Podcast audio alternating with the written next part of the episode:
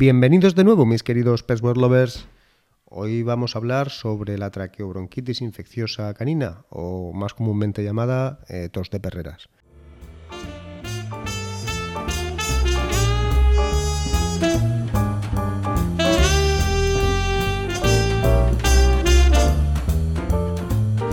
Se trata la traqueobronquitis infecciosa de una enfermedad muy muy contagiosa que afecta al sistema respiratorio superior.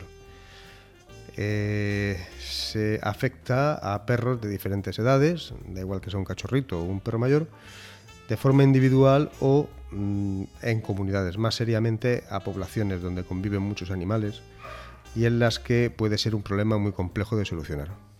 La tos de perreras es el nombre comúnmente utilizado en nuestro medio para describir a la traqueobronquitis infecciosa canina. Hasta no hace muchos años, la traqueobronquitis infecciosa se limitaba a lugares específicos en donde convivían animales hacinados en locales con poca ventilación y malas condiciones de higiene. Hoy día, por diferentes circunstancias, como por ejemplo la popularidad del paseador de perros, la difusión de la vacunación específica, una mayor cantidad de exposiciones, etc., esta patología se encuentra muy, muy diseminada.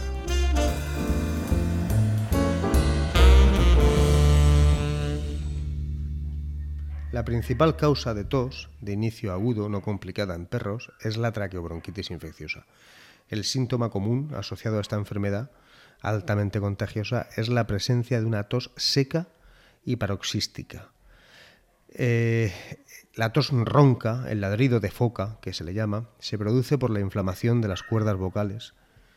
A su vez, existe una moderada expectoración al final de la, de la tos, que el propietario suele confundir con vómito o con la presencia de un cuerpo extraño en las vías respiratorias superiores. Es común que el dueño venga como motivo de la consulta sea mm, a mi perro se le ha trancado algo o mi perro vomita. No, no es un vómito, es una expectoración de una flema que mm, proviene del aparato respiratorio superior.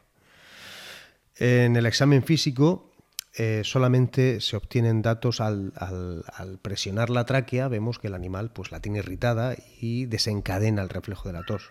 Por lo demás, suelen ser animales eh, completamente sanos, eh, comen, beben, están contentos, no les afecta generalmente a su, a su estado general. La patología es eh, autolimitante generalmente, en unas dos semanas suele desaparecer.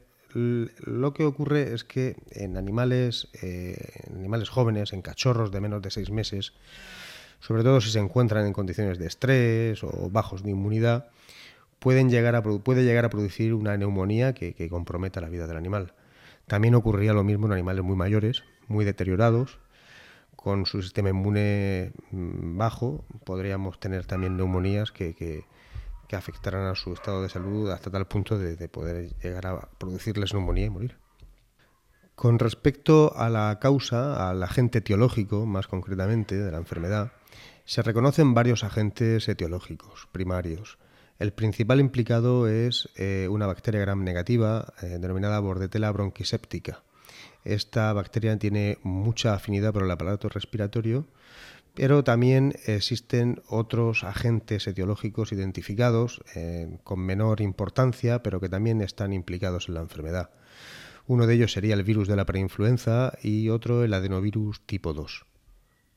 Todos estos agentes, por sí solos actuando de manera, actuando de manera solitaria, pueden producir una mínima afección. Es cuando se, combinan todos cuando pueden dar lugar a un cuadro severo de la enfermedad, a desarrollar la enfermedad propiamente dicha.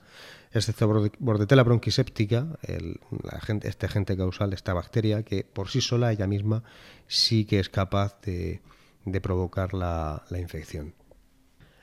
La forma de transmisión es a través de, las, pequeñas gotitas que cada vez que se tose pues se eliminan en el ambiente y eh, son microgotas eh, prácticamente invisibles que se diseminan a una velocidad abismal, de tal manera que eh, en un día o dos días como mucho pues, podemos tener una colonia entera de animales, con tan solo un afectado podemos tener una colonia entera de animales contagiados. Es una enfermedad altamente contagiosa.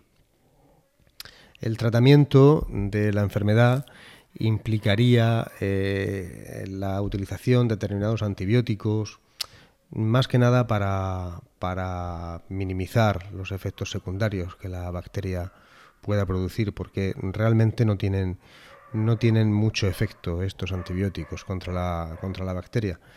Pero siempre es conveniente eh, utilizar un antibiótico de cobertura para evitar complicaciones secundarias eh, y también antitusígenos, por supuesto.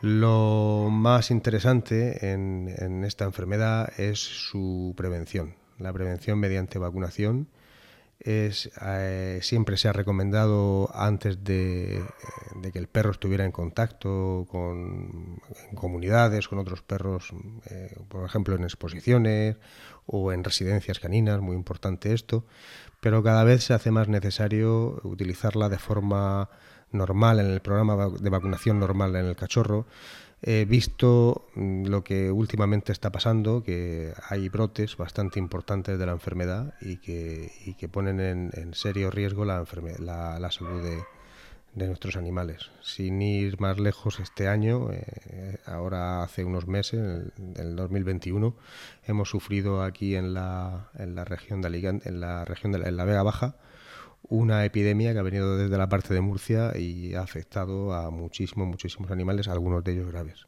Por lo tanto, pues cada vez más se hace necesario la, vacunación de cualquier animal, eh, ya sea que vaya a estar eh, en comunidad o ya sea porque hay que prevenirlo de la enfermedad de forma individual. Existen dos tipos de vacunas en el mercado. Una vacuna eh, cuya administración es intranasal, se administra de vía tópica. Esta es una vacuna que eh, puede, puede desarrollar anticuerpos neutralizantes en muy poco tiempo. Se utiliza sobre todo pues, para animales que van a estar en contacto con, que van a estar en residencias o van a ir a exposiciones, van a entrar en, van a entrar en una población de riesgo eh, y queremos que tengan anticuerpos lo antes posible. Y después tenemos las vacunas parenterales, las que se administran de forma subcutánea, que necesitarían un poco de más tiempo para, para desarrollar anticuerpos, pero su duración en el animal pues sería, sería mayor.